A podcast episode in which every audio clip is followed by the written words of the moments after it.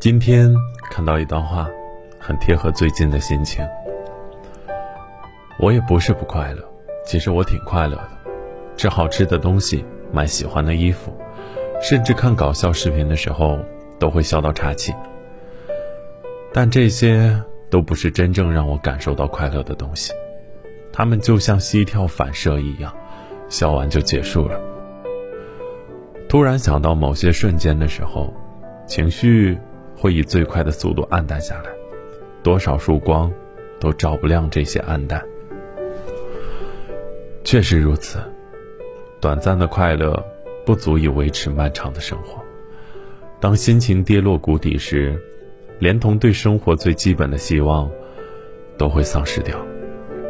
生活总不会一帆风顺，我们，也总是一路跌跌撞撞。但。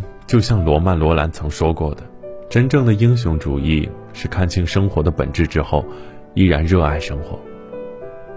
为此，诚一电台上周六在酷我心事馆发起了一个话题征集，想听大家说说情绪低落时如何找回状态。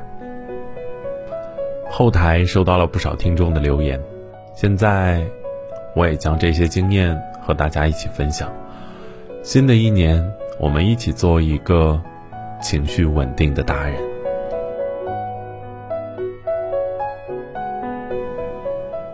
网友们说：“哭一场，把所有负能量排出去。心情低落的时候，就一个人待着，出去走走，或者跑跑步。不要放任自己持续沉浸在低落的情绪里，这可能会杀了你。多与开朗的人接触。”听他们的开解，尽量往积极开心的一面去想，拼命学习，让低落的情绪被急促的生活代替。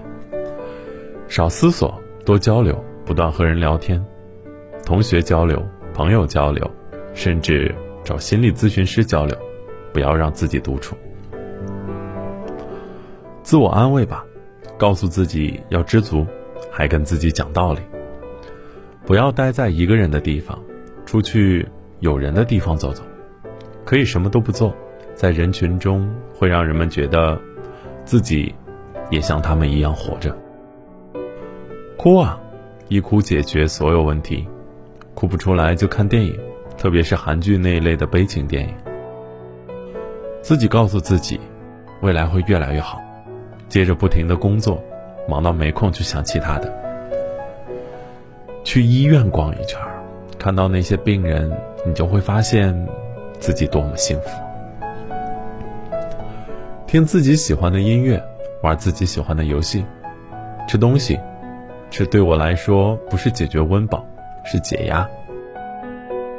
自己做好吃的，看治愈的书，看温暖的剧，买自己想买的东西，出门走走，安安静静看小说，睡一觉，醒来就好了。运动加思考，不想出门就买一副跳绳在家里折腾，然后看书，给内容提提问题，做做总结。听着音乐坐公交车到终点，再坐回来，看着形形色色的人和事，就释怀了。找点事情做，比如自己 DIY 小房子，追追电视剧。尽量做些占据可以让自己思想跑偏的时间，喝点酒，喝到微醺的状态，然后坐在阳台吹吹风。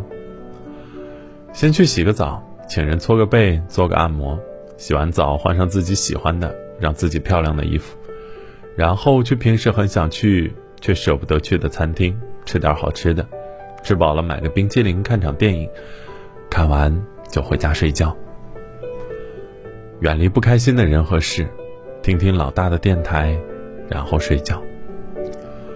照顾自己的身体，或置身于开阔的空间里，比如室外绿地，或者到视野更好的地方去走走，换个新环境。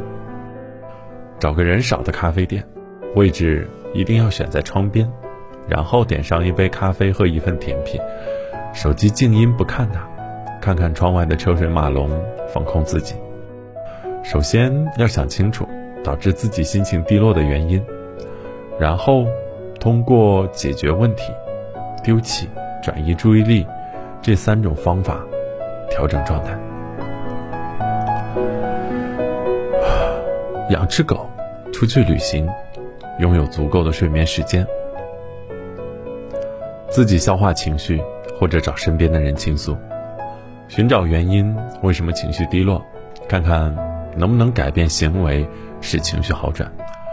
如果不能，就改变认知，换个角度看看一些事情。写日记，把内心想说的全都写出来。深呼吸，多做一些运动。或者让自己忙碌起来。成年人的崩溃是常态，那不如就去接受这个不完美的自己。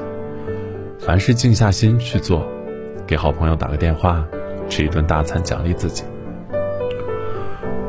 啊，拥有稳定情绪的人，可以更有勇气面对生活。不管遇到什么事儿，他都能临危不乱，镇定自若。希望我们也能更好的控制和处理自己的情绪，永怀对生活充满希望和热情。如果碰上下雨天，愿身边有人为你撑伞；如果没有，愿你有听雨的心情。晚安，在听节目的你，马上就要过年了，希望你已经在家里了。可以和家人团聚。晚安，郑州。文章来源：诚一微信公众号。